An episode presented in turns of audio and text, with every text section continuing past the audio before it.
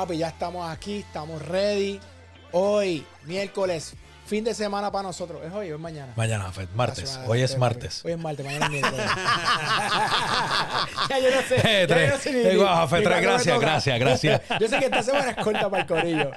Oye, aquí- Lunes.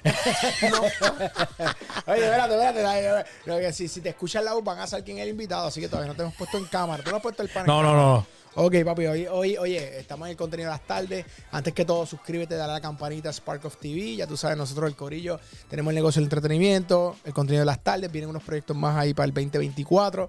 Hoy tenemos un pana que nos acompaña, que es bueno, productor de películas, actor, músico, cantante, compositor. Bueno, un, pana de estos que, que la vida nos ha regalado. Siempre está haciendo algo y queremos hoy contar su historia y unos proyectos nuevos que tiene por ahí de los que vamos a estar hablando. Antes que todo, también, oye, Hello Media, nuestros panas. Si tú quieres eh, que, tu, que tu publicidad se vea en todo Puerto Rico, oye, contacta a la gente de Hello Media PR, ¿ok? Búscalo en arroba Hello Media en Instagram, dale follow y checate, dale una llamadita a los muchachos. Te van a atender como un rey, ¿está bien? Oye, la revista Spark of Magazine, baja tu edición, donde tenemos ya tres años, vamos, papo, tres años. Octubre 2020 comenzó. Está la de Lida García, nuestra publicista y obviamente la presidenta de grandes eventos. Está en sparkoff.com. Puedes bajarla. Tres años de contenido exquisito y sumamente eh, de alta calidad para, para nuestra audiencia. ¿Está bien? Así que puedes también bajarla. Spark of Magazine cumpliendo tres añitos. Sin más preámbulo, voy a presentar al pana. Zumba, zumba, Le eh. tiro, le tiro, le tiro el pana. Ahí. Oye, nuestro pana Osvaldo Friguel. está.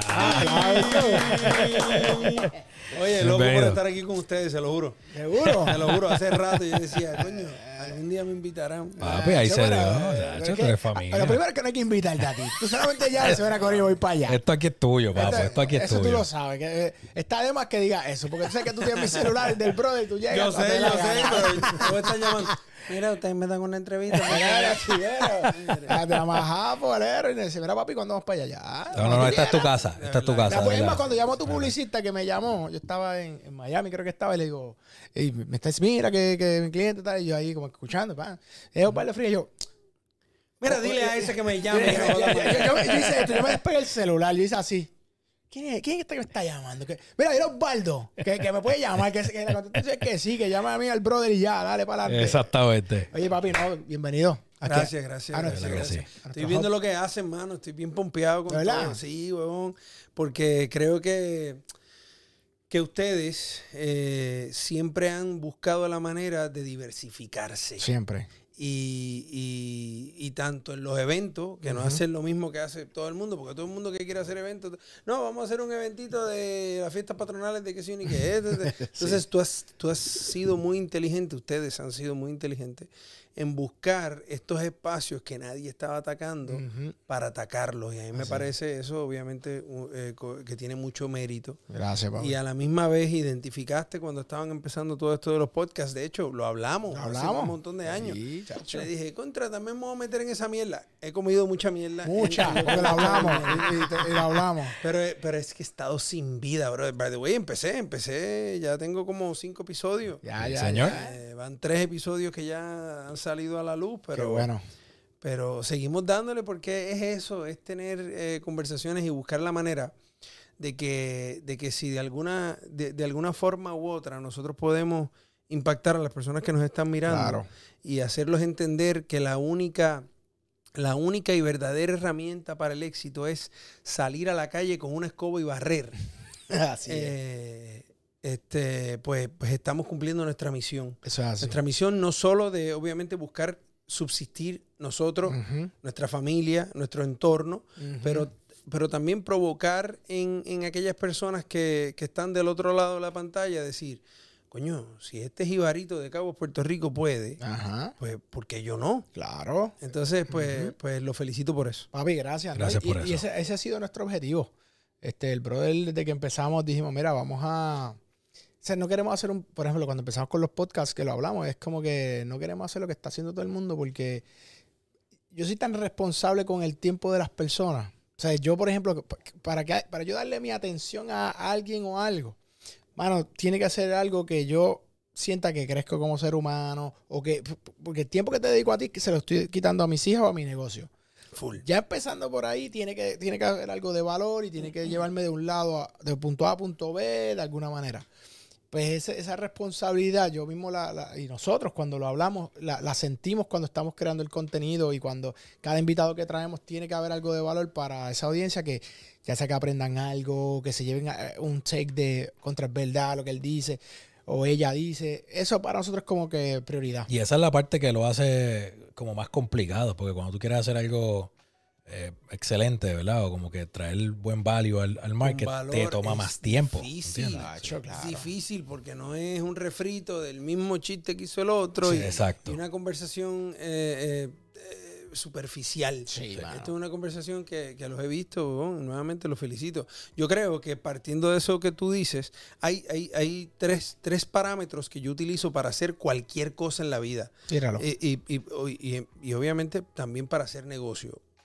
Eh, yo tengo que tener o tienen que cumplir con una de tres cosas, mínimo dos de ellas. ok. O que te produzcan dinero.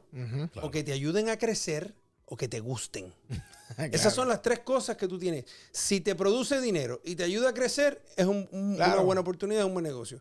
Si no te produce dinero, pero te ayuda a crecer y te, y te Eh, gusta, Exacto, o también. sea, es- porque, porque- lleva. Porque te lleva. Entonces, pues, pues muy bien, loco, por ustedes. Los sigo felicitando porque nuevamente Gracias he por visto eso. lo que han logrado hasta ahora y, y lo que seguirán logrando. Gracias, brother. Y aquí falta alguien que no está con nosotros, que es Omar López el Quickie. que a veces se conecta, no pudo estar con nosotros hoy. El pana vive, es agraciado, vive allá en el municipio de Dorado.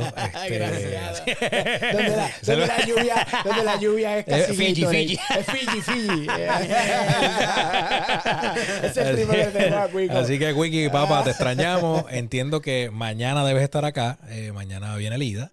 Así que te tocará coger el castigo de parte Lida. Nosotros Exacto. simplemente haremos silencio y bueno, bregamos. Pero llega la- eh, acá con nosotros. Oye, este Osvaldo, aprovecho.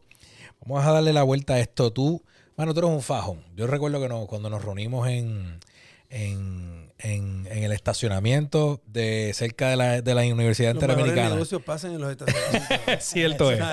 Cierto es. Tú me enseñaste música. Me pusiste Sí. música, me hablaste de los proyectos y toda la cosa, brother. Vamos, a- vamos para atrás. Eh, ¿Cómo tú conectas con toda la parte creativa? ¿Cómo tú llegas a este mundo? Mira, yo creo que una de las cosas, y, y que, y que soy portavoz de esto y trato de decírselo a todas las personas que me están mirando, es que sean creativos, que sean locos, que se atrevan, que no permitan que nada ni nadie eh, los, los cuarte o los cohibe de hacer todo lo que ustedes tienen como visión.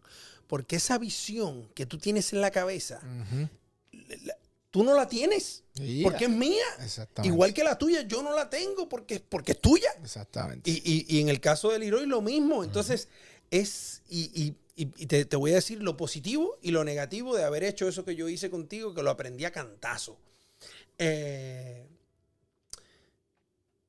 parar de crear es el peor error que uno como ser humano puede hacer. Eso es verdad. Uno tiene que buscar la manera constantemente de hacer que, que- que estas sensaciones, que estas, que estas visiones, que estos sueños, como tú quieras llamarlo, que, que se entran a tu cabeza, se hagan, se concreten y dependen de ti. Claro. Eh, y, y yo creo mucho en, en el poder de la palabra y, en, y en- y en decir que las cosas van a pasar porque de alguna manera u otra se van a concretar. Todo eso viene a raíz de que yo siempre he creído que nosotros estamos muy cerca de, de- o quizás lo estamos viviendo y no nos damos cuenta de un nuevo renacimiento. Un nuevo renacimiento humano, un nuevo renacimiento cultural, un nuevo renacimiento político, un nuevo renacimiento artístico. Como en antaño lo tuvo Leonardo da Vinci, que decían que era un loco porque era arquitecto, pintor, eh, científico, matemático, era un montón de mierda. Sí, sí, sí. Exacto. Pero hoy lo vemos, ah, Leonardo da Vinci. La bestia. ¿Me entiendes? ¿Me entiendes? Pero, Claro. pero en ese momento decían, Está "Ah, loco ese, cualquiera". ese es loco, ese es loco, ese hace 20 cosas. Pues, pues yo, yo, si hay algo que, que yo he tenido muy claro, que siempre lo digo, Sócrates, yo solo sé que no sé nada y, y la mayor rebeldía que un pobre puede hacer es educarse. Claro. Entonces, eh, pues, pues buscando en la historia, pues yo digo, coño, pero pues yo no estoy tan loco nada. Porque si estos anormales hacían todas estas cosas, pues ¿por qué yo no, puñeta? Es ¿Verdad? El problema que yo cometía era que yo se lo decía a todo el mundo. a todo el mundo. Yo le decía, como te lo dije a ti en el parking, Sí. no, yo hago esto, yo hago esto, yo hago esto, porque yo decía, este en algún momento va a decir, ah, bueno, si no lo uso para la música, lo uso para esta otra mierda, lo uso para esta otra mierda. y la gente lo que dice es, porque lo escuché tantas veces, yo creo que hasta en un Sí, momento que yo lo hablaba, weón. Como que había ¿Qué que Loco, loco, loco, espérate, espérate, espérate, espérate. You're all over the place. Sí, sí, Concéntrate en esta mierda en una de las cosas. en una de las cosas y, y ¿qué pasa? Que, que, que nuevamente en silencio yo he seguido haciendo todo. Sí. Verdad. Entonces, el error que yo cometía era verbalizar cosas que otra persona no tenía por qué verlas. Ya. Ujú. Entonces, eh, yo me siento satisfecho con lo que he logrado con la música. Yo estoy, de hecho, haciendo otros proyectos musicales que mucha gente no sabe. Yo he hecho siete películas que la música es mía, Claro. junto, con mi, junto con mi equipo de trabajo, porque obviamente no soy yo nada más. Yo lo que sé hacer es creativo. Eh, eh, yo, me yo me siento satisfecho con lo poco o mucho, dependiendo de cómo se quiera ver, que yo logré con la música, porque yo llegué a hacer de algo que para muchos era irreal, algo rentable. Claro. Eso mismo lo he hecho con las pinturas, porque mucha gente no sabe allá afuera, dicen, ah, este es el de los carros. Yo hago cuadros, yo pinto. Y, y- y obviamente yo no lo... Sí, Coño, tengo, no tengo la necesidad y toco madera y que aquel de allá arriba me siga bendiciendo y el universo me siga protegiendo. Amén. No tengo necesidad de venderlas. Pero a mí me gusta pintar. Sí, pues, Puñeta, creativo. ¿por qué voy a parar? Claro. Si mal no estoy, tu hermano, tu, tu, tu hermano le Yo y mi hermano ¿verdad? nos unimos, sí. Sí, yo y mi hermano nos unimos. Este, para empezar el proyecto. Este, obviamente la actuación, que ha sido eh, la pasión más grande que yo he tenido. eh, y, y todo esto bailado a conceptos de negocio. Claro, que esa Aquí- parte tú siempre la has tenido bien Aquí, clara. aquí es donde, aquí es donde entra el truco, porque tú dices, mi papá me dijo, yo tenía, qué sé yo, 17 años, y yo le decía, no, yo quiero ser actor, y él me decía, yo voy a creer que tú quieres ser actor cuando a ti no te moleste dormir debajo de un puente. Te dijo. Y yo decía, Qué duro. Mierda, yo no quiero dormir como, como Arias Jafe, mira. no, papi, papi, pero, pero, pero sí, pero. Sí, porque y, y yo decía, coño, pero espérate. Entonces, yo lo que tengo que hacer es, en mi locura, yo tengo que hacer que esto que yo, que yo amo, unirlo a que me produzca billete y poder vivir de lo que amo. Claro. Lo que sueña todo el mundo. eso- ese es el sueño de todo el mundo. Exactamente. Lo que sueña todo el mundo.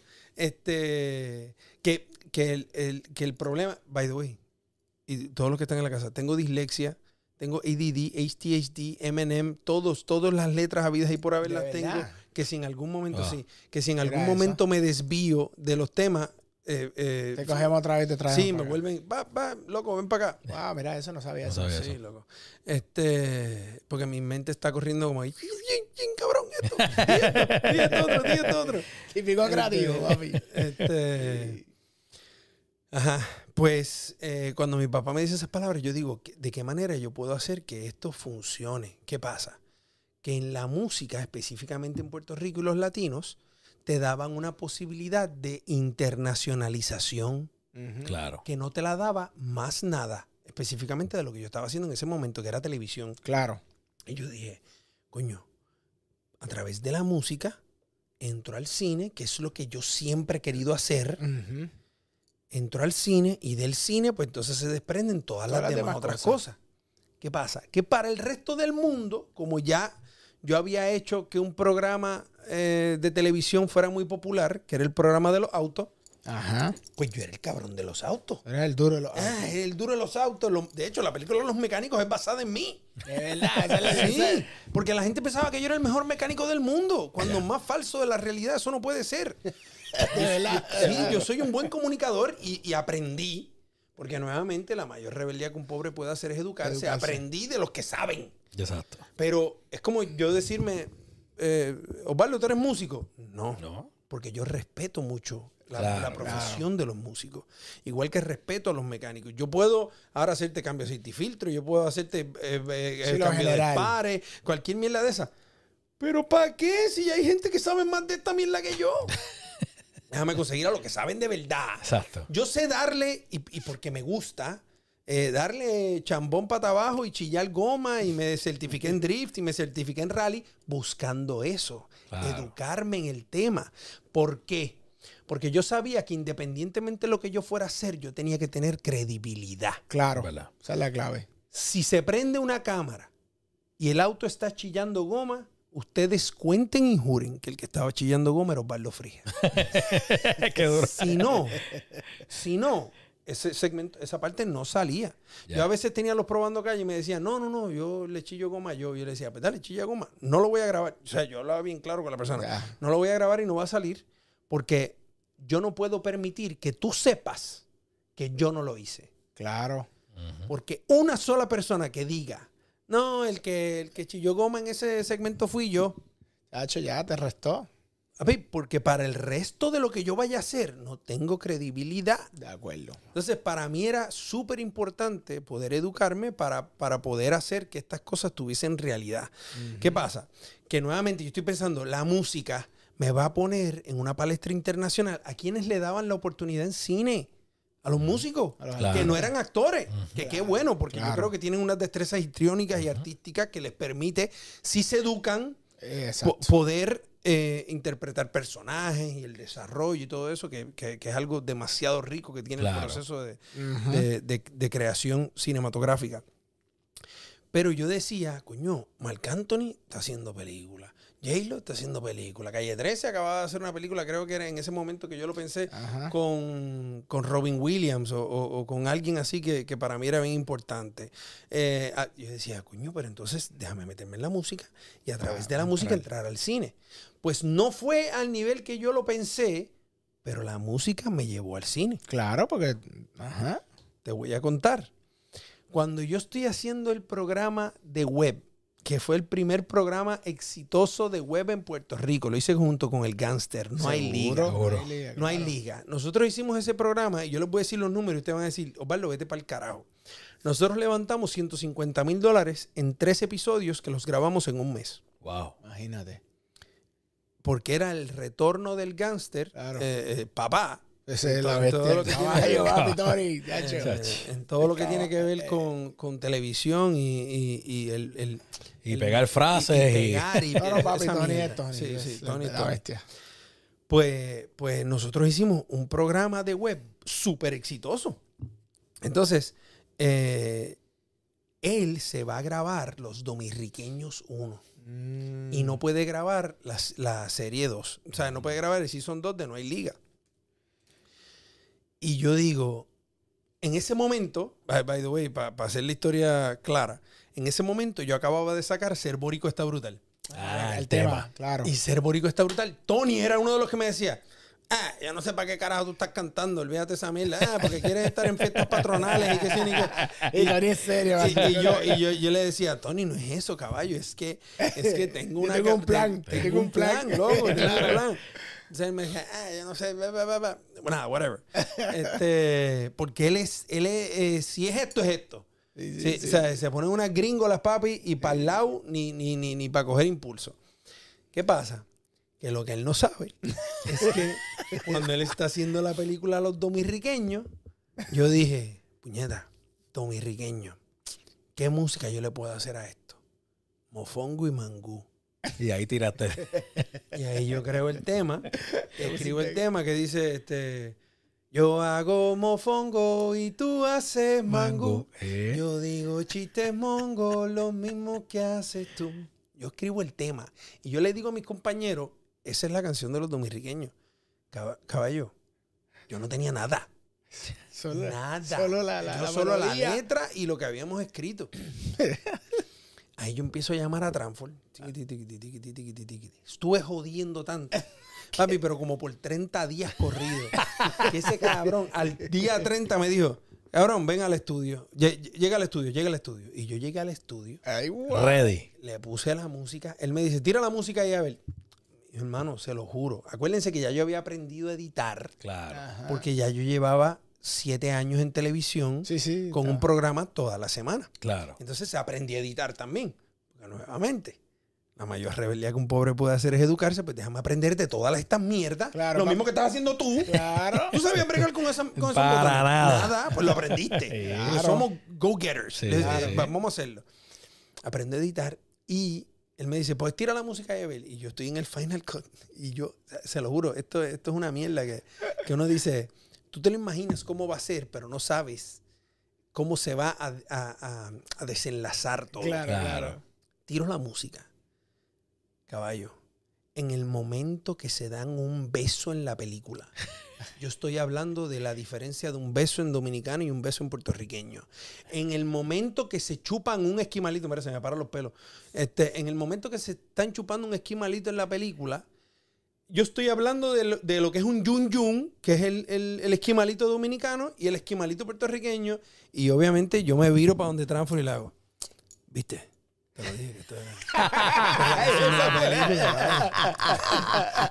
esto fue fríamente calculado. Papi, Y Transform, la que era Transform. y Transform. No, funciona, funciona. funciona, funciona, funciona, funciona, funciona, funciona. La mierda es que de ahí, obviamente, pues al, al entrar en ese mundo, uno de los primeros, y tengo que decirlo, que me da la oportunidad de no verme como el tipo de, las, de los carros y verme como actor, fue Transform. Fue Transform. Claro. Te dio la- ¿Y qué te dijo? Él te, te, te Él me dijo, pero tú actúas. Y yo, Sí. Ay, claro. ah, también, cabrón. ¿Le metes eso? Coño, qué bueno. Quizás era porque, porque yo en ese momento era más barato que el otro actor. que- Claro. claro. Pero Transform bregando el ¿Cuánto- presupuesto. eh, eh, este, ¿Cuánto es que está cobrando el otro? Ah. Ah, claro, papi. No. Este, pues ahí entro como actor, entonces la gente empieza a ver y dice, coño, pero Te yo no sabía. ¿Qué? Ah, tú, tú, tú, tú actúas, cabrón. Claro. Entonces, pues eh, de ahí se empiezan a desarrollar 20 cosas. Obviamente nos vemos enfrentados a todas las mierdas que nos pasaron. María, el, el- en María me surge otra gran oportunidad dentro de la actuación que, eh, que me llama un amigo mío que estudió cine en Cuba, que ustedes deben saber quién es, Arimaniel Cruz. Claro, Ari Arimaniel Cruz, aquí el, con el- nosotros. el- el berraco Ca- del cine en Puerto Rico. Eh, yo había hecho una película con Jaime Ruiz Escobar en el 2004, Ya lo para allá. acabando de hacer un programa que se llamaba Son del Caribe con Andy Montañez, que yo era el director del programa.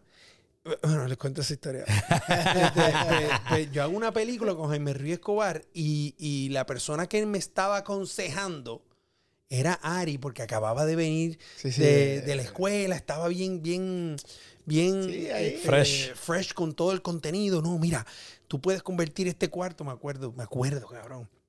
Tú puedes convertir en este cuarto en el doble. Tú lo que haces es que pones una cámara aquí pegada a la pared y tiras todo lo que vaya a hacer para este plano acá y cuando vayas a hacer el plano en reversa, pegas la cámara a la otra pared Y y, tira. expandiste el cuarto doble, o sea, doblaste el cuarto. Y ese consejo me lo dio Ari en ese momento, Ari un caballo. Un caballo en eso. Un caballo. Y, y justo cuando, cuando eso está pasando, pues, este, no sé dónde carajo estaba, me fui. No, no, oye, que, que él llegó y tú estabas este. Él ya acababa de llegar de Cuba y, y el programa que tú estabas haciendo con Andy Ah, Montañez. con Andy Montañez, Ajá. pues como yo lo estaba dirigiendo, eh, ok, era la historia del programa de televisión. Eh, El programa, el programa de televisión lo estuviste haciendo un par de años, pero después, este, para la próxima Hice- película. La próxima Ah, película. pues la próxima, cuando me dan la oportunidad de hacer la película, el que me aconseja es Ari Maniel. Él es el que te da. te Él es el que, el que me aconseja sobre la película. Y vamos para otro tema porque no me acuerdo por qué carajo me fui para allá. Yo, yo estoy aquí siguiendo las instrucciones de tu pía. Mira, grabame un videito ahí yo tratando. Pausa, pausa. Pausa porque todo lo que estoy diciendo no funciona. ¿Para dónde iba? Es, para poder, ir- para poder cerrar el círculo. Es que nosotros estamos lle- lle- lle- lle- dejándonos llevar por ti, pero Ajá. entiendo que era que era a por- porque salimos de Transform, iba- Ari Maniel. Y la segunda película que tú ibas a hacer, o que tuviste una segunda Ah, oportunidad. El que me da la oportunidad en. Ya, gracias. mami. Ti pati, ti pati, papi, ti pati. Tres, dos, uno. Pues el que me da la oportunidad de, eh, justo en María, Ajá. de volver a hacer un rol importante dentro del cine fue Ari Maniel con Jesse Terrero en la serie del ganador. Ah, porque él sí me conocía como actor. Pero con, ¿por qué? Porque él- ah, porque cuando tú hiciste el, el primer approach con Ari, él te conocía No, del porque actor. nosotros nos conocíamos desde que hacíamos cortometrajes. Ah, Hace que mucho tiempo. panas de chamaquito. Yo empecé, yo empecé a hacer teatro a los 13 años.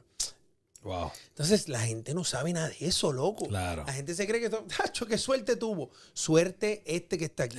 La suerte es una fórmula. Claro. Escúchenme, la suerte es una fórmula. Dale ahí. Tú tienes que estar preparado en el momento que surge la oportunidad, que suerte. Ahí es que. Una fórmula, sencillo. Seguro. La Estar preparación, cuando se enfrenta a la oportunidad, Ahí. qué suerte.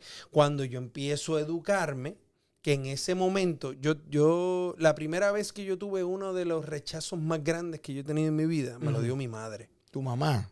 Yo acababa de salir de ver una película eh, de Van Damme, Bloodsport. Ah, claro. seguro. Al otro día, yo voy, era domingo. Karateca, sabes papi, quería ir a- No, papi, yo decía, yo le, yo- yo le dije, no, yo me fui, porque la mayoría de la gente que salía de Bloodsport decía, quiero hacer karate ahora. Y, y vamos, vamos a Y tú no, actor. Yo quería hacer cine. Yo le dije a mi mamá, de camino para la escuela, le digo, mami, yo quiero hacer cine. Y mi mamá, de camino para la escuela, muy humilde, me dice, papi, mira, bájate de esa nube, porque tú eres latino y eres pobre. Jamás vas a llegar a hacer nada de eso. Te dijo tu vieja. Es, ella no lo hizo por mal. No, no, no, no. Ella lo hizo porque para ella no era real Claro. lo, que, lo, que yo, lo que yo tenía en mi mente. Claro. Su vivencia. Su, ¿Cómo ella me iba a poder proveer esa mierda? Me dijo, bájate, bájate, caballo, te fuiste a volar. Está, está en Los Ángeles tú. Exacto. Entonces él me dice, este, pues, al enfrentarte a esas cosas, eh, creo que todo tiene una razón de ser. Por eso es que yo le llamo a la suerte una fórmula. Claro. Lo que me pasó a mí en María con Arimaniel, lo que me pasó de haberlo conocido antes, de haber tenido esas experiencias, pues me llevaron a que hoy yo lo pueda llamar mi amigo. Y yo estoy seguro que si en algún momento él en alguna de sus películas en el futuro ve que yo puedo funcionar para algún personaje, llama. Te va a llamar. me va a llamar. Claro. Y eso es igual con todo. Con Tranford, con, con Leroy en el, en el estacionamiento. en algún Claro, momento, en algún claro. momento, todos estos movimientos que se hacen, que uno piensa que pueden ser eh, sin importancia, no. someros, inexistentes, tienen una base. Tú siembras una, una semilla. Yo siempre soy partidario. Siempre lo creo. Yo digo que cada. eh, Y a veces uno tiene que ser hasta intencional. ¿Sabes? Por ejemplo, yo antes decía, ah, tuve esta reunión. Estaba hablando esto justo ayer con mi esposa. Tuvimos una reunión y, y la persona no nos conocía, la empresa. Entonces, antes, hace años atrás, yo hubiera dicho, mano, yo, pienso que perdí mi tiempo, que eso y esto. De hecho, ahora no. Cuando estaba hablando con la persona que, tuve que literalmente como que presentarle todo lo que hemos hecho, pues yo la veía que era como que, pero ¿y dónde diablos estaban ustedes? ¿Sabes lo que te digo? Porque cuando empezaron a ver, yo decía, pues, dije, baby, con esa vamos a hacer negocio, con esa persona vamos a hacer negocio. ¿Tú crees? Yo, "Ya tú verás. Tú verás. Sí, porque fe". ya lo estás diciendo, lo estás verbalizando, y- y- ese contacto, y así mismo, yo te digo, yo creo que todo, toda persona que piense así, con cada conexión, yo digo que el ser humano es de conexiones. Y, y cada persona con la que tú, obviamente hay, hay- hay- gente que se atrae, hay gente que, que se repele, porque no comparten. Y esto es, esto es algo... eh, Es, es normal, es que somos diferentes tribus, juicio. es lo que digo, ah, por ahí va. Eh, hay gente con la que tú vas a sentir que no, no, no, no conecta y hay gente que no, que, mano, pensamos igual. Ah, Sin hablar, tú sabes que el que está al lado tuyo, aunque no sea tu pana, piensa como tú estás pensando. Y eso es algo, mano, que es difícil de explicar. Sí. Y, y cuando tú estás con gente así, tú siempre, digo, a mí me pasa y digo, yo no sé qué voy a hacer con esta persona, pero, Pero yo algún día voy a hacer algo. y yo lo hemos hablado, weón. Mil veces. Nosotros no sabemos qué carajo vamos a hacer juntos en algún día. Pero algo vamos a y no va a inventar. hacer este podcast. Algo vamos a inventar. Claro. Eso es verdad. Algo Claro. vamos a inventar. Yo siempre le he dicho, siempre le he dicho. Y Sí. yo creo en esa mierda, brother. Yo, Yo creo también. y, y, y obviamente eh, esto todo va atado en ser buena persona. Eso es vital. Yo creo que una de las cosas ahora con, con el, con el podcast este que yo estoy haciendo que se llama Man Shit. Man shit. Ah, Que, que está brutal porque tú has tocado eh, unos temas que, que, que por ahí no, no sé, no, no, no- como que se les da miedo tocarlo, pero No, tú lo estás tocando to- en real. Va a tal cosa. Y pero, pero vamos a estoy- hacer algo. No, no, no, papi, no. no, no. Vamos- Ya vienes a ver. tirar aquí. Claro, esto es esto. Dame un ejemplo, dame un ejemplo ahí de lo que es, de lo que es ese podcast. Eh, mira, Tírate ahí. yo, yo estaba. Pero antes de eso, ¿qué te llevó a hacer este podcast? Voy a empezar, pero más para atrás y después sigue. ¿Qué te llevó a hacer este podcast? El nombre lo saco de una foto que me toma eh, la que era mi esposa en ese momento. Yo tengo a mi hijo sentado, yo estoy en el campo, estábamos en un momento de Navidad. eh, yo estoy en el campo con mi hijo sentado hablando mierda con el papá de mi ex esposa. Ok. Y estamos hablando mierda y yo tengo un whisky en la mano y él tiene una cerveza. Cuando me toma la foto y yo la veo, yo digo, man shit. Y así mismo, así mismo la subí a las redes. Man, shit. Mierdas de hombre. Mierdas de hombre. Que al final del día, esas mierdas de hombre y esa forma en la que nosotros pensamos, también las mujeres, no es que piensen igual, pero lo entienden. Entienden que aquí es donde entra la parte controversial, Zumba. que somos diferentes. Claro, pero es que, Que somos- completamente opuestos y que a la misma vez tiene que ser así para que haya una sinergia y una Claro. funcionalidad en el núcleo. De acuerdo. Una de las cosas que yo estoy eh, viendo es la debilidad del hombre Full. en la sociedad. Que lo quieren, que lo quieren empujar. También. A, fuerza. A la Eh, mala. Eres, eres, eres débil y, y juicio. Mucha gente tú dices, eres No, débil no- no y- y, confundan. y que, y que, ah, no, que es que eres maricón. No tiene nada que ver. Nada que ver. No tiene nada que ver con una preferencia sexual a ser un hombre débil. Sí, Porque sí. hoy, por ejemplo, hoy de camino para acá, yo iba en el carro y yo, hay cuatro tipos pasando, tipos deben tener veintipico años. Cuatro tipos pasando y yo freno y les doy paso. Ninguno me dio las gracias. No, no, papi, están así. Te explico dónde está la falla de esto. No es que yo quiera que me den las gracias. Te entiendo. Es que tiene que haber una hombría de entender y humildemente aceptar que esta persona se detuvo para darte paso a ti. Claro, Entonces, esa parte cultural, esos son hombres débiles. claro. Que al final del día, un hombre débil donde entra la preocupación y el exceso de abuso y todo eso, un hombre débil no deja de ser un hombre y un hombre físicamente es más fuerte que una mujer. Sí, eso es por naturaleza. Cuando un hombre es débil de carácter, no puede controlar bien sus emociones. Cuando tú no puedes controlar bien tus emociones y eres fuerte, tú le puedes hacer daño a otros. Claro que eso, de eso hay muchos por ahí. Porque no tienes la capacidad de controlarte. El hombre tiene que ser un monstruo o con la capacidad de ser monstruo, pero la elegancia, la hombría y, y- y esta estructura cultural del hombre es cuando tú tienes esa capacidad de controlarte. Claro, ahí, ahí es que demuestra. Ahí es que demuestra si eres o no un hombre de verdad. Un hombre que le da a una mujer, Eso. para mí, no es Oh, un hombre de es verdad. Yo, yo no tolero el abuso, sí, sí, sí. eh, eh, y esto por, por miles de razones en la vida, pero tampoco tolero el, el, el antimachismo que existe a nivel cultural y, y de la manera en que están empujando una agenda que lo único que quieren hacer al final del día es controlarnos, loco. Porque una sociedad con hombres débiles es más fácil de controlar. Y, y yo, yo- no es ni antimachismo la palabra, en mi opinión. Yo creo que el machismo es machismo, como el embrismo es embrismo. Yo pienso que es los roles. Tú no puedes cambiar los roles. O sea, hay unos roles claros de lo que... Genético, biológico. claro, entonces eh, no puedes minimizar la capacidad de un hombre, porque, hombre, yo he escuchado, al igual que antes lo hacían con las mujeres, de que, ah, es que mujer no sabe guiar, ah, es que, porque, idioteces. Lo mismo están haciendo con los hombres ahora y ahora se lo aplauden. Ah, sí. No, pa- tampoco. Lo mismo con. Ah, que es que lo- eh, él, él no puede, tiene derecho más que a un weekend al mes. Tú, tienes, tú tienes hijas. Yo tengo tres hijas. Tú tienes tres hijas. Si tus hijas hacen deporte Claro, están en voleibol y en futsal. en futsal, eh, ¿cuál es la edad de, la niña tuya de futsal? Eh, dos de ellas están en futsal, la, la de 10 y la de 6. Tu hija tiene 10, mi hijo tiene 10. Mi hijo pesa 100 libras. Puede jugar. Mi hijo pesa 100 libras y es y juega fútbol, pero también juega futsal. Ajá. ¿Verdad? Para que no sepa, futsal es eh, soccer o fútbol de indoor. En indoor, en Indoor. sala, más chiquito, menos jugadores. Cuatro y- jugadores. Y, sí. y es usualmente un juego mucho más rápido. claro. pa, Más técnico, pim, pim, Sí, pam, pam, pam, pam, pam, vamos moviendo el balón. A diferencia del fútbol, obviamente que es en la cancha grande, Claro. nueve jugadores, etc. Yo te aseguro que por más destrezas que tenga tu hija no es que vaya a ser menos que mi hijo. Es que, No, es, que, sí, es que somos distintos, brother. Totalmente. Entonces, si yo ahora digo que mi hijo se identifica como niña, ¿tú permitirías que tu hija jugara contra mi hijo y que mi ¿Cuál hijo ha le dé sido un mal golpe? mi, mi crítica aquí? Yo, eh, mi, mi señalamiento, no crítica, mi señalamiento. Que yo digo, eso no está bien. Porque Pero yo tengo claro tres no. hijas. Claro Entonces que yo no quiero bien. que haya un nene compitiendo, de verdad, biológicamente un niño que esté compitiendo contra mis hijas. ahí. Oye, yo, yo, yo creo que, No. que- primero, que la gente que quiere hablar de feminismo, lo primero que debe hacer es educarse.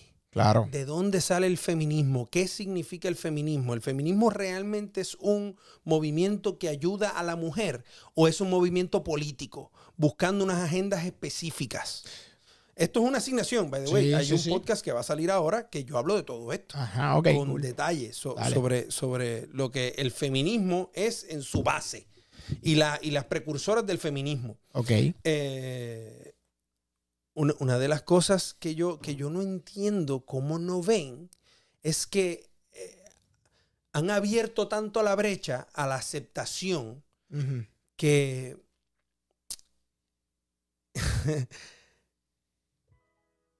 para mí es inaudito que el premio a la mujer del año se lo den un hombre. Chico, eso no tiene sentido. Que la mujer número uno influencer de las redes es un hombre. Sí, sí, sí, Que la campeona de levantamiento de pesas en el mundo es un hombre. Es que no Entonces, sentido. lo que han hecho con abrir esa brecha es que se han quitado ustedes la posición o la posibilidad de Claro, tener algo. claro, porque claro. para eso existe el deporte femenino y el deporte masculino. Pero, Pero, pero es que eso es obvio. Esas cosas son obvias. Esas cosas no son tan obvias. Digo, No son tan obvias. Pero para, para- ti, sí. y para mí.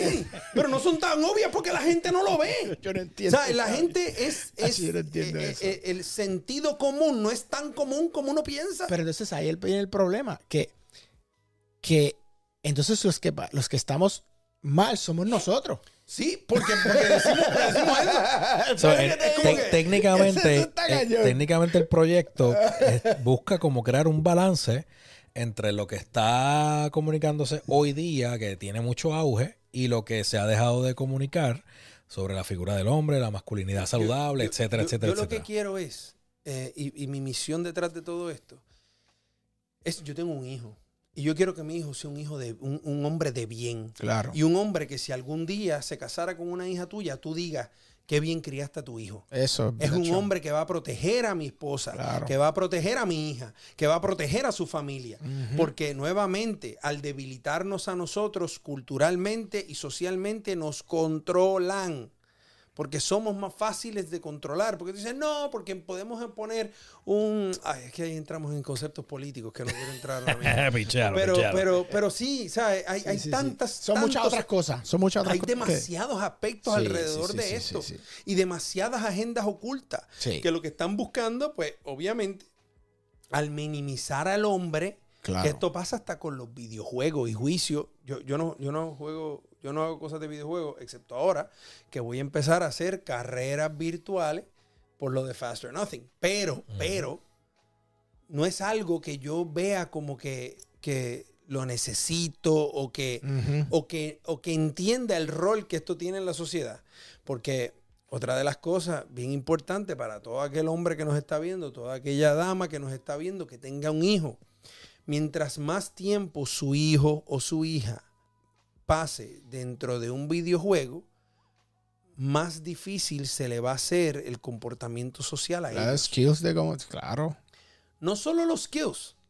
Acuérdate que hay, hay hasta unos factores biológicos Claro. ahí envueltos. Totalmente de acuerdo. Tú tienes, cuando tú pasas un nivel, tú te puedes tardar tres semanas en pasar un nivel. Yo no soy game. o sea, no soy tú, muy- tú- tú- juegas gaming y eso. tú no sé. yo no- yo Pues- no- pues, no pero, pero, Pero estoy- sa- sí, sí. sabemos que, que hay, Sí, sí. hay niveles. Claro, Claro, claro. Pasar del nivel 1 al nivel 2 te va a tomar tres semanas. Sí. ¿Sabes? Con los trucos, te le metiste 24 horas a la semana Ujú, y lo pasaste. Exacto. Eso te da un shot de, de Sí, endorfina de- de- ajá. que te hace sentir bien, que tú dices, wow, lo logré Ujú. en tres semanas.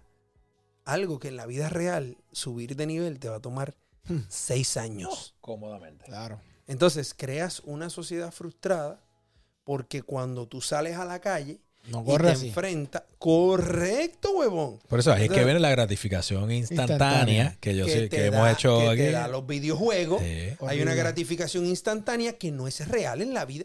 Yo se lo he dicho a mi hijo, gracias a Dios. Yo, yo creo que de la misma manera que uno puede doctrinar a un niño a mal, uno lo puede doctrinar para bien. Entonces, mi, mi hijo no juega videojuegos. Muy bien.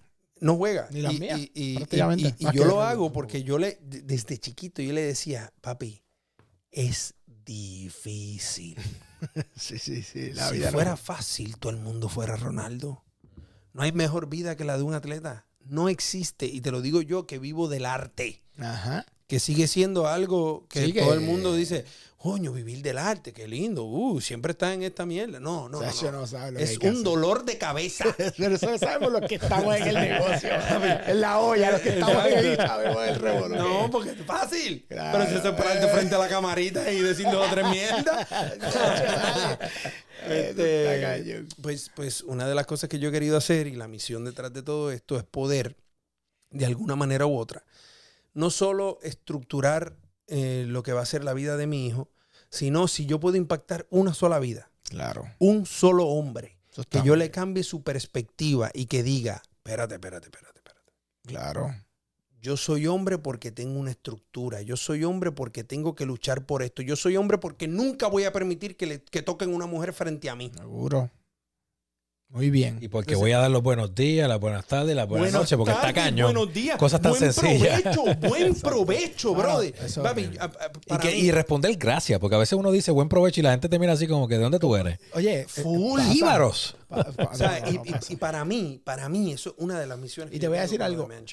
Si todos los hombres asumieran ese tipo de responsabilidad, porque esto es una responsabilidad, los que somos padres, si tú quieres ser un buen papá, te va a tomar tiempo. Esa es la realidad. No hay, más, no hay otra. No hay de otra. Oye, yo con mis hijas, que son niñas, yo como las estoy criando, por ejemplo, es que obviamente ellas ven a papá que trabaja. Aunque ellas piensan que mi trabajo no, era- no es como el de mamá, porque, porque ellas se creen que yo no trabajo. O sea, porque ellas, ellas- veían a mamá que ya no está en ese trabajo, trabajando todos los días allí en la computadora y cogiendo Y llamadas. papá llega Y papá sale, llega, sale, es el que podía llevarla y de momento está haciendo un video, y de momento está haciendo un concierto y dice ya, y dice, papá, es que ¿Qué tu trabajo no es un trabajo, me dijo una un día.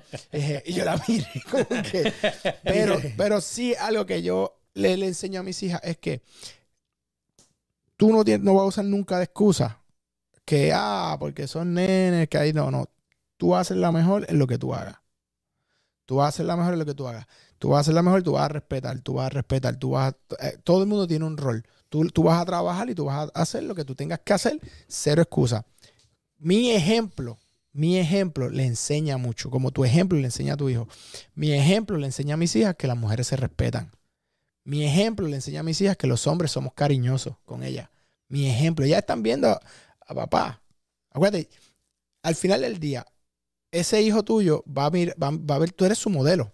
Full. Él va a mirar cómo tú tratas a las mujeres, más de lo que uno le diga. Claro. esta es la realidad. Más de lo que tú le digas a tu hijo, es lo que ellos van a ver en ti.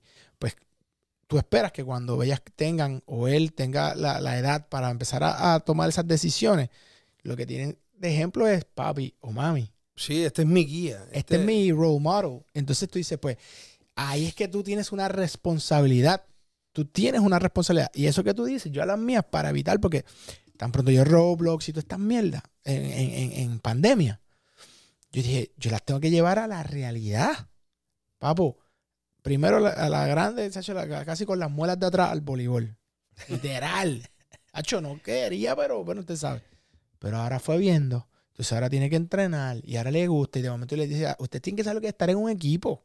Correcto. Yo jugué básquet, yo este sabe, todas las ligas. Y él decía, es que, él decía a mi esposa, es fundamental que ella sienta que depende de aquella otra para un pase. Que si esta no hace esto, aquella no va, va a tener un problema. Es importante que, que el individualismo no, lo, no, no se viva así en el mundo. No, no se vive así. Tú lo aprendes No en los así. deportes, Y- en mi y- opinión. Y yo creo que el deporte, sí, estás en lo correcto. Yo creo que el deporte, eh, hablando de eso un poco, que también son temas en los que toco y la importancia del deporte en el rol de un niño, eh, es fundamental porque te enseña cosas que la escuela jamás te va a enseñar. 100%. Por ejemplo, cómo enfrentarte al fracaso. Durísimo. Cuando tú, cuando tú pierdes un juego. Dice loading y se acabó. No, pero el de los de verdad. No, pero cuando tú juegas- pierdes un juego, ¿verdad? Gacho. A mí no me gusta tú te perder. enfrentas a nadie. Pero vas a perder. Ujú. ¿Sabes por qué? Porque si no pierdes, nunca vas a ser un campeón. Claro, claro. Nunca. Mientras más rápido tú pierdas, mientras más rápido tú te caigas, Así mientras es. más rápido tú te arriesgues, por eso fue lo que dije al principio, Claro. vuélvanse locos, Sí, tírense. tírense con todo. Lo Así más malo que va a pasar es que al otro día te vas a levantar si Dios lo permite y les da, y les da salud. Seguro. Ya. Tírate, coño. Y aprendiste. Guáyate las rodillas lo más. Eso fue otro error que yo cometí. Te Que tenía miedo de guayarme. Y mucha gente se paraliza por el miedo. Claro. Y- y- porque tú dices, coño, si fracaso aquí no vuelvo a empatarme más nunca con la. ¡Mierda, caballo! Yo vi a Leroy aquel día en el estacionamiento y, y- y lo volví a ver dos años después y estamos súper cool. Me guayé aquel día porque aquel día él tiene que haber dicho, tía, este lo. No, pero, pero, la- pero la realidad del caso, mira, cuando empezamos con esto, este sabe, y, y el que me conoce sabe que yo no quería nunca estar en las cámaras, pero yo nací en esto. Esto, backstage, todo el mundo sabe que no me gusta la pauta. Y yo Quizás lo, lo malinterpretan, cómo lo van a llevar. Va a decir, ah, este está buscando Ah, pauta. Papi, ¿y sabes Eh. qué? Dije, ¿Sabes qué? Pa'l carajo. Mano, olvídate, si me guayo, me guayo. Ah, hubo gente que me decía, papi, ahora tú eres influencer. Y yo me, me entré a mí por el techo porque yo decía, papi, si yo hay algo que, que no me gusta. Es la flow". palabra La palabra influencer. Es que, es que está prostituida. Pe- Pero fíjate, dentro de lo que ustedes están diciendo, quiero tra- traer una aportación. Y es que nos enfocamos en, en la niñez, en el desarrollo de la niñez y el- la importancia de, de darle las herramientas en caso de ustedes que tienen, ¿verdad? Hijos e hijas. Pero también, ya cuando la- hay personas que ya son adultas, entonces se agarran, Jafé daba el ejemplo que él está educando a sus hijas, de que no se agarren de que, ah, pues es porque él es nene o porque yo soy nena o lo que sea. No, él les está enseñando a que eh, ellas sean las mejores en que X o Y Z que decidan hacer con su vida.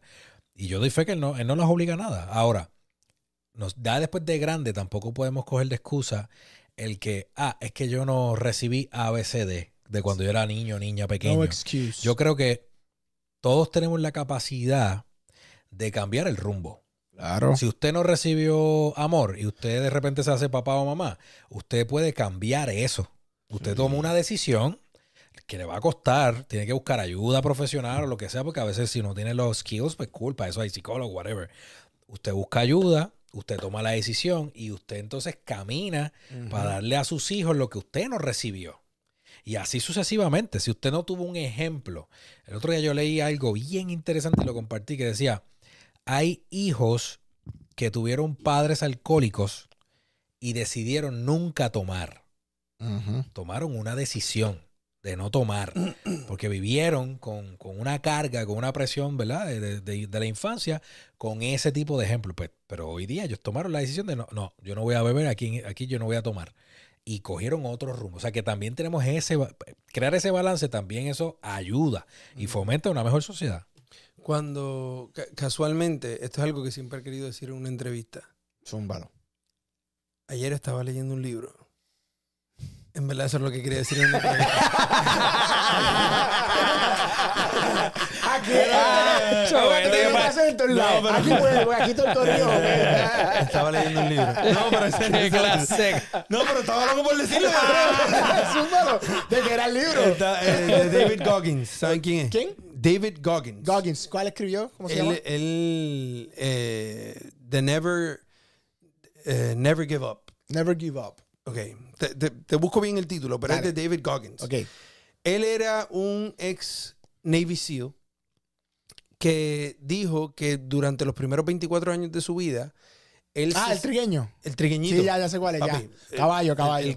El, el. Sí, sí, duro, duro. Ya sé pues, cuál yo, pues leí ayer casualmente el capítulo. Le- leí un libro ayer. Páltate. Eh, este, del capítulo que él habla de su vida y cuál fue el momento que lo hizo cambiar. Ya. Los primeros ocho años de su vida él vivía con su padre y su madre que abusaba de ellos porque era alcohólico. Lo que decía. Lo que tú acabaste de decir. O sea, estás hablando de algo que leí ayer. Ah, sigue, sigue, sigue, sigue.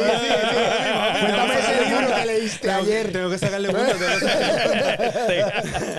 ajá. Pues, pues la cosa es que en esos primeros ocho años de su vida, él, él vivía bajo este trauma a lo que él llamaba el diablo. Chacho, Escúchate esta claro, mierda. Claro. Él a los 24 años se había convertido en un tipo obeso, en un tipo que no tenía, que, que- que lo que hacía era matar cucarachas. Después de haber fracasado el ASBAC como tres veces, eh, se hizo militar, se rajó de ser militar y él le continuaba echando la culpa A eso. a lo que solamente vivió por ocho años. Pero, pero ya yo tengo 24. Entonces, estos primeros ocho años me han definido a mí. Esa es la palabra ahí. Chacho. No, espérate, espérate, espérate, espérate, espérate. No existe forma. Y él fue a enfrentarse a su diablo. Y fue a conocer a su papá. Y fue a hablar con su papá. Fue la última vez que lo vio en vida. Eh, a los 24 años. Él guió. Cuando llegó, él, él contaba cómo, cómo le, le, le dificultaba reírse genuinamente de los chistes que le estaba haciendo el papá. Sí, porque tenía esas Porque él, decía, ahí. porque él decía, coño, esto no es un tipo tan malo, nada. Después me entero que obviamente los demonios que aquel tenía, Claro, de dónde era, viene. que, era que su papá lo ponía frente al- al- a la chimenea con fuego y le empezaba a dar latigazo y obviamente era o recibías el latigazo con levilla O te quemabas allá. o te quemabas en, Chacho. Entonces, obviamente él pudo entenderlo, mas nunca lo perdonó. Wow. Eh, que eso, Eso- eso, ya entra en Otro otro, tema. otro tema y, Claro. otro, y otro revolú. Pero hablaba de cómo él en ese momento, cuando vio realmente cuál era su diablo, su demonio, su esqueleto en el closet, dijo, esto no puede seguir controlándome. Se convirtió en Navy SEAL, que es la fuerza de un- Sí. un- un- una, una fuerza especial dentro de las Fuerzas Armadas Sí. que muy poca gente la puede hacer. Eh, y le dieron hasta un premio del premio púrpura de, de la nación americana. Entonces él decía, ¿en qué momento fue? Y fue en el momento donde yo me enfrenté y decir, no existe forma de que mi pasado me defina. Ya. Durísimo. Y Esa decisión después cambió su vida. David completa. Goggins leí el libro ayer. Oye, es que ese libro que leíste ayer. muy duro. Muy... Papi, pero espérate, espérate, ok, ok. Todo esto que ustedes han escuchado, desde lo último que fue el libro que leyó ayer, la pauta. hasta la historia, eh, sepan que el fin de semana, el primer fin de semana de diciembre, Sí. 2 y 3, ¿verdad? Si mal no estoy, Sí. de diciembre, en el Aeropuerto Internacional de Aguadilla, Sí, señor. eh, Rafael Hernández, el, el Rafael Hernández, va a estar el evento Fast or Nothing. Fast Háblame or un poquito de eso, de- de- del evento. Fast or nothing. Tú sabes que todavía a mí me resuenan las palabras que un día tú me dijiste. ¿Qué? y las voy a repetir aquí. Este me dijo, tú has sido muy inteligente porque has escogido un nicho que nadie estaba atacando y lo atacaste. Ujú. Esas palabras me las dijiste tú ¿Verdad? en el centro de convenciones. ¿Seguro? Ahí está. Eh, cuando yo creo Fast or Nothing, por la razón que lo creo, es porque yo necesitaba un concepto que no fuera elitista, que no fuera, que no, que, que- que le diera la oportunidad a, a todo el mundo a participar de un evento de calibre mundial y que no dependiera, como en aquel momento cuando yo empecé en el 2011 con un grupo de gente que solamente permitían, si por ejemplo era 2011, si tu carrera era 2009 no podías correr. Ah, ya. Entonces era, era, era como que un pensamiento limitado, Sí, sí. en mi opinión. Y yo digo, coño, a mí no me importa qué estrato social tú tengas, porque de ahí vengo yo, de abajo. Eh, a mí no me importa qué carro tú tengas, a mí lo que me importa es que tú, siempre y cuando cumplas con los parámetros de seguridad, siempre y cuando tú cumplas con los parámetros de seguridad, que corras duro, que seas rápido o nada.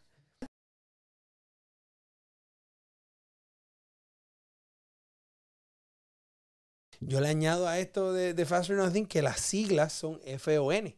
Ajá, fun. Fun. Claro, que Porque cuando lo pronuncia es, Es fun. fun, Claro. Entonces ahí yo le, yo le añado el It's time to have fun.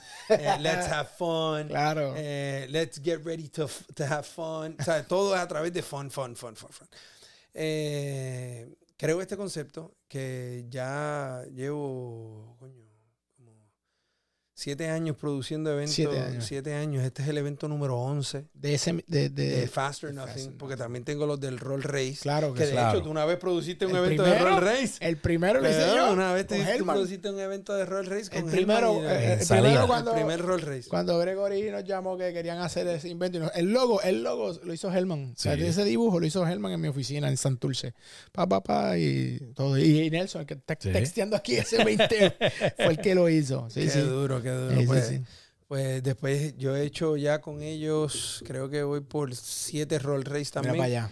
Eh, entonces, es un evento nuevamente que, que yo también busco unificar a la familia, un espacio donde todo el mundo pueda ir y disfrutar y que no se sientan, obviamente si tú quieres pasar el día entero bebiendo gratis, tú compras el VIP y tienes bebida Claro. all inclusive. Sí, Pero, pero la taquilla más económica, tú tienes acceso a todo excepto al VIP. claro. Claro. Porque, porque ¿cómo yo voy a limitar eso? Menores de 10 años entran gratis.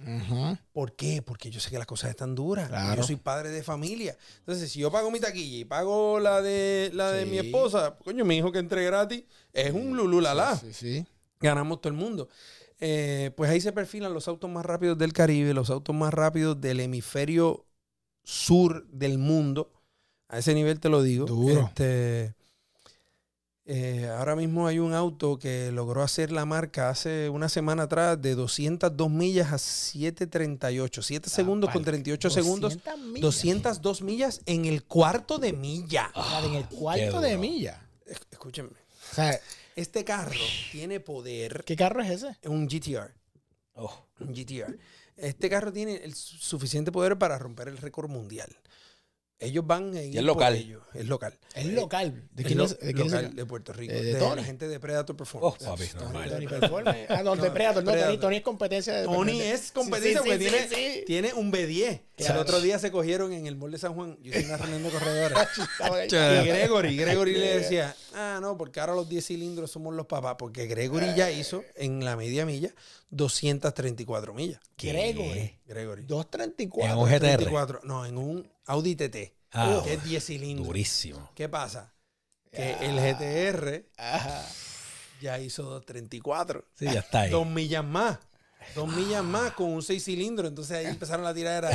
¿Para qué tú quieres un, para qué tú quieres un 10 cilindros si con 6 Yo no se da? lo Sí, sí, sí, Claro, el ancho duro, los de Predator. Este, gente muy dura, gente muy dura. Eh, eh, obviamente, resaltando, y otra de las cosas, otra de las misiones que yo tengo en mi vida es poder que cuando yo no esté en este plano, eh, que cuando hablen del legado del automovilismo, por ahí mencionen a un loco de Caguas, Puerto Rico, que, Claro. que, que claro. fue parte de eso. Y yo, y, y yo siempre, no sé, yo tengo un de esto para el talento, de, de, no sé, así con eso, como un AR natural de, de identificar gente que es buena para pa, pa- pa cosas. Y yo siempre te lo dije, dije, "Papo, tú eres el, el caballo en eso, no hay, ¿sabes? Es que Warren Buffett y Charlie Munger, ellos dicen, mira, Buffett en particular dice, yo analizo los negocios por la ventaja competitiva que tienen y por cuánto tiempo esa ventaja competitiva la van Va a tener.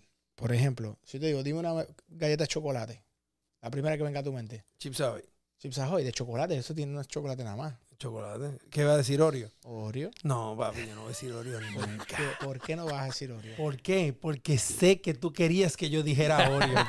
y yo nunca voy a hacer- ¡Nunca! ¡Nunca! ¡Qué duro! Le- nos leyó, nos leyó. No, no, claro. Oye, no, Chopapo. pero aparte de que lo hiciste adrede, eh, Primero pensé Oreo, cabrón. claro, no, no me, lo- no me lo tienes que decir. Sí, Cambio. Mala mía. Eso no es- Hello, ¿se fue? No, no, no lo toques. Ya, ya, ya, ya. Ok. Eso se llama el, el. ah, Está el market share y está el brain share de las marcas, ¿no? Y esa ventaja competitiva es como una, una rasuradora. No me- di otra que no sea Gillette. Pedazo de. Pedazo de. ¿Sabes qué pasa? Que eso. Ya lo estaba pensando yo. Ahí te quedaste. No. ahí te quedaste No, no, tengo, tengo, tengo. Venus, ¿ves? Venus. ¡Qué buen punchline! Oye, el, el punto, el punto de Warren es que él dice, esa ventaja competitiva que, que tienen los productos y las compañías eh, son vital para mi- tomar yo las decisiones de dónde me meto y dónde no me meto, ¿verdad? Entre otras 20 cosas que esta gente hace. Cuando yo te conozco, yo, o sea, y que tú me estás hablando de tu papá, papá, lo primero que yo digo es, ¿dónde este tipo tiene la mayor ventaja de negocio y por cuánto tiempo la puede tener? Cacho, para mí no era muy difícil. Por eso te dije, papi, tú tienes un espacio. Take it over. Porque es que es bien difícil. ¿Cómo te cogen? ¿Quién te coge? ¿Cuál es el Ah. competidor más cerca que está de lo que tú haces? Sí, sí, Yo sí, if you sí. take that across the board, ¿me entiendes? Pues sí, puede hacer, pero, pero ¿dónde, dónde, dónde tú estás más lejos de todo el mundo? Pues ya, papi. Que, que juicio, a- p- partiendo de eso que tú dices y de un consejo que me dio otro gran amigo que se llama el doctor Ricardo Guerrero. Yo me acuerdo, yo estaba en una trotadora y él me dice, Osvaldo, hablando por teléfono, me dice, Osvaldo, tú tienes que ahora crearle productos a esa gente que ya tú tienes como cliente. Claro, papi. A ver, ahí ya, ¿sabes qué? Yo, yo no sé si tú lo sabes, yo tengo una embotelladora en Ponce. No sabía. O sea, yo tengo la embotelladora en Ponce, tengo mis productos de limpieza de autos, estoy creando la página fasternothing.com, que es una aplicación donde tú entras y tienes tu garaje. No digas. Papi, te voy a enseñar. te voy a enseñar. By the way, el libro, me acordé el nombre, se llama Never Finished. No, no, no, Never no, Give Up. no es Never Give Up. Ese es otro. Ese es otro. Ese es otro que yo. Never Give Up. Es Ese una Ese obra otro de teatro. Ah, ya, ya, ya, ya. Mierda. Qué duro. Ese no fue el que él leyó. Este este es otro que leyó. otro, es otro, es otro, es otro. Never finish. Tiene una- oye, pero, pero, pero mira, ok, para que tú veas lo que es. Las películas. Claro. Yo le he incluido la parte de los autos. Ahora yo empiezo una película nueva que se llama Los Bravos. Y es basada, escúchense esta historia porque esto está bien chulo. Eh, es basada en algo que pasó en Puerto Rico. Aquí en Puerto Rico había una ganga en los años 80 que se dedicaba a robar autos. Los llevaban a República Dominicana, los desmantelaban y los vendían en piezas o autos específicos los vendían a Pablo Escobar, al Chapo. No, y, esa gente. historia, de verdad. Esa historia la vamos a hacer ahora. Lo que Qué pasa- duro. Sí, bro. Qué caballo. Se llaman Los Bravos. Entonces Ah, tiene y así se llamaba la ganga. O esto, esto, esto es. Esto es, fi- medio- sí, esto es ficción. Entonces, o sea, nosotros le añadimos ficción, pero tengo los recortes de periódico y todo, porque así va a empezar la película. brutal. Ganga de Puerto Rico fue capturada en República Dominicana. pa- pa- Ya. sí, sí, sí, sí. Bien duro. Este, pues yo creo eh, lo que yo estoy llamando el Instagram para los fiebrus, que es, yo no sé si esto se ve aquí bien, pero mira, aquí todo el mundo está poniendo, yo tengo ahora mismo creado como 600 garajes de gente, que cuando tú entras a tu garaje, tú tienes tu foto de perfil, tu foto de arriba y los autos tuyos. En cada uno de los autos tú tienes eh, qué son ese carro. Más allá, tú entras a tu carro y quieres correr, tú entras a la bandera, te registras en el evento y aquí tú tienes toda la data de todos los eventos que hayan participado dentro de Faster. Ah, Qué duro. que la idea es, ahora que va a salir para Android y iOS, dársela a los productores de eventos alrededor del mundo. Pero, papi, No den más papelitos. ¿Por qué? Porque yo vi una oportunidad en un problema que yo tuve en un evento. Mm. A mí la impresora se me dañó. Y yo dije, Oh. Porque acuérdate que todo el mundo carga con mucha honra el papelito que imprime una Ah, impresora. Sí, chacho, ahí. Ese papelito que imprime la impresora para poder enseñar cuánto fue que hizo. Claro, y van a todo el mundo así. es y que- es el Holy y, Grail. y- y yo decía, ¿por qué? ¿Por qué todo el mundo? Y en el resto del mundo todavía siguen entregando el puto papelito. Sí, chacho, todo el mundo es el orgullo, papi. Papi. tanto. eh. Sí. Y tú ahora es, Papi, cuando tú pasas la meta, ¡fum! te llegó aquí. entraste en el, en el Sí, sí. retorno. Coño, hice Y 199. Lo tienes ahí. Lo tienes en el teléfono. Qué palo. Screenshot Papi. y lo subes con mi logo a cualquiera de tus plataformas. Y ahí cogiste la pauta. Eso es value. You, you added value to the, to the runners. To the brand, yeah. Para la marca y para el corredor, porque allá el corredor lo tiene que tener. Correcto, no tengo subió que ir a, automático, eh, pa, a pa, pa. buscar, no, está allí. Y De los otros corredores pueden buscar. ¿Cuánto, ¿Cuánto hizo fulano? Ah, Vamos a partirlo, vamos a apretar. Da, Esa es idea. Papi, yo no sé cómo va a terminar este podcast. Papi, ya. Porque, porque, porque, porque esto ya hemos contado aquí la historia, pero te voy a decir algo. Esta es tu casa. Gracias. papá. Y Siempre. este pana De puede venir aquí como que una vez a la semana con el corillo a hablar de, de no sé Cuando qué, te dé la gana. O sea, esta es tu casa cuando te dé la gana. Papi, Y antes de irnos, tengo- los boletos están en PR Ticket, ¿verdad? PR Ticket. PR Ticket. rticket.com, así que ya saben, para Fast or Nothing en el Rafael Hernández, en el- que es el aeropuerto internacional de Aguadilla, Yes. eh, fin de semana, el diciembre 2 y 3, ¿ok? Si eres un fiebre toda la cosa, adquiere tu boleto, participa, inscríbete, ya sabes cómo es que se llama el app, igual. Fast or Nothing. Fast or Nothing también para que la puedas bajar y ahí automáticamente ves toda la información que Osvaldo acaba de, acaba de explicar. ¿Cómo te siguen a ti en las redes? Friger. Entonces Friger. ponen mi apellido, que es simple y a la misma vez complejo, porque son cinco letras, pero a la misma vez es Friger. ¿Quién carajo? Llévatelo, Lero. F-R-I-G-E-R. Estamos gozando, Corillo. Gracias. Nos vemos mañana otra vez. Vamos.